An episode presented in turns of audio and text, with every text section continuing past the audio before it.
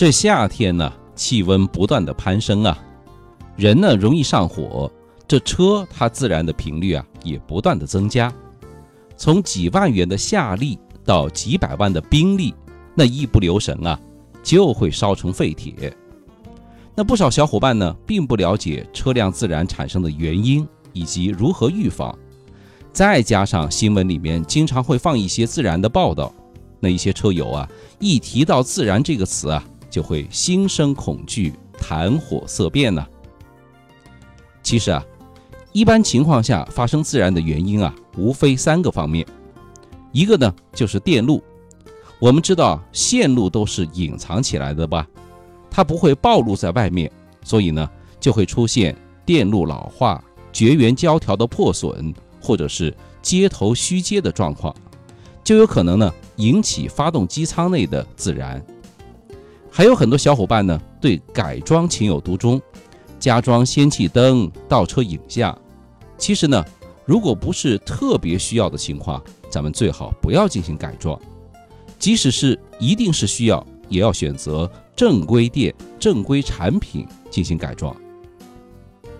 那第二个原因呢，就是油路方面的问题了。漏油或者渗油的情况，在夏季温度高的环境下。那也特别容易引起自燃。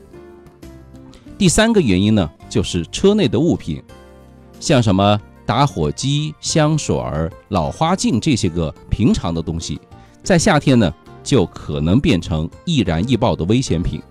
所以说啊这些东西啊，您为了自身的安全，最好通通把它带走。那说完原因，我们再来聊怎么预防自燃。那您的车如果说不是新车，是七八年的老车了，那我们出行的时候呢，就建议大家每隔那么两到三个小时，我们到服务区休息一下。年纪大了，体力就会下降，这个道理都懂吧？另外，我们停车的时候也要注意一点什么呢？就是尽量避免把车停在有干草、油漆或者其他易燃物的路面上。因为我们的排气管在夏天呢，它的温度实在是太烫了。虽然说几率不高，那也不得不防啊。第三个呢，就是勤保养、勤检查。有机会呢，咱们就打开发动机舱，看看有没有漏油的情况，清理一下里面的灰尘和油渍，及时发现和排除一些风险，也很有必要。那万一我们的车它真的就烧起来了，那该怎么办呢？首先，您得注意观察，自燃的初期啊，它都会先有烧焦、烧糊的味道，或者是烟雾，它会散发出来，所以啊，您得保持警惕。第二个呢，在保证安全的前提下，立刻靠边停车熄火，切断一切电源，并且下车的时候把发动机舱盖给打开。拿块抹布或者说衣物把手包起来，你开一条小缝，然后呢，把灭火器的喷嘴伸到里面，喷到发动机舱内，看准着火点灭火。那有的车友可能会说啊，我赶紧跑吧，这都起火了。其实呢，一般情况下，车辆啊，它刚刚自燃的时候，并没有您想象当中的那么恐怖。不是说像电影里演的那样，一着火就砰爆炸了，那都是夸张的桥段。如果您灭火及时的话呢，真的能减少一大笔的损失。火势不大的初期啊，还是可以控制住的。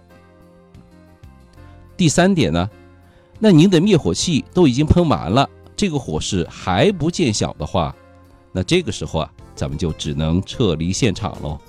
那余下的事情啊，只能说交给消防队员来搞定了。当然，这里有个前提啊，就是您得有一个灭火器吧，而且呢，还得一年一更换，不能过期。小伙伴们，赶紧去检查一下吧。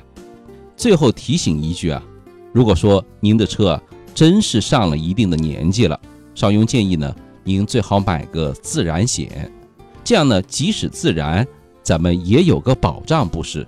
那如果您觉得邵雍说的有点道理，也希望小伙伴们能够转发、留言和点赞。少雍说交通，您开车、养车、用车的好帮手，每天为您推送一篇汽车实用小干货，关注一下吧。夏天车辆啊，它容易上火，可以通过增长知识来尽量的避免。但车烧了就烧了，那我们的人身安全呢，才是最最重要的啊。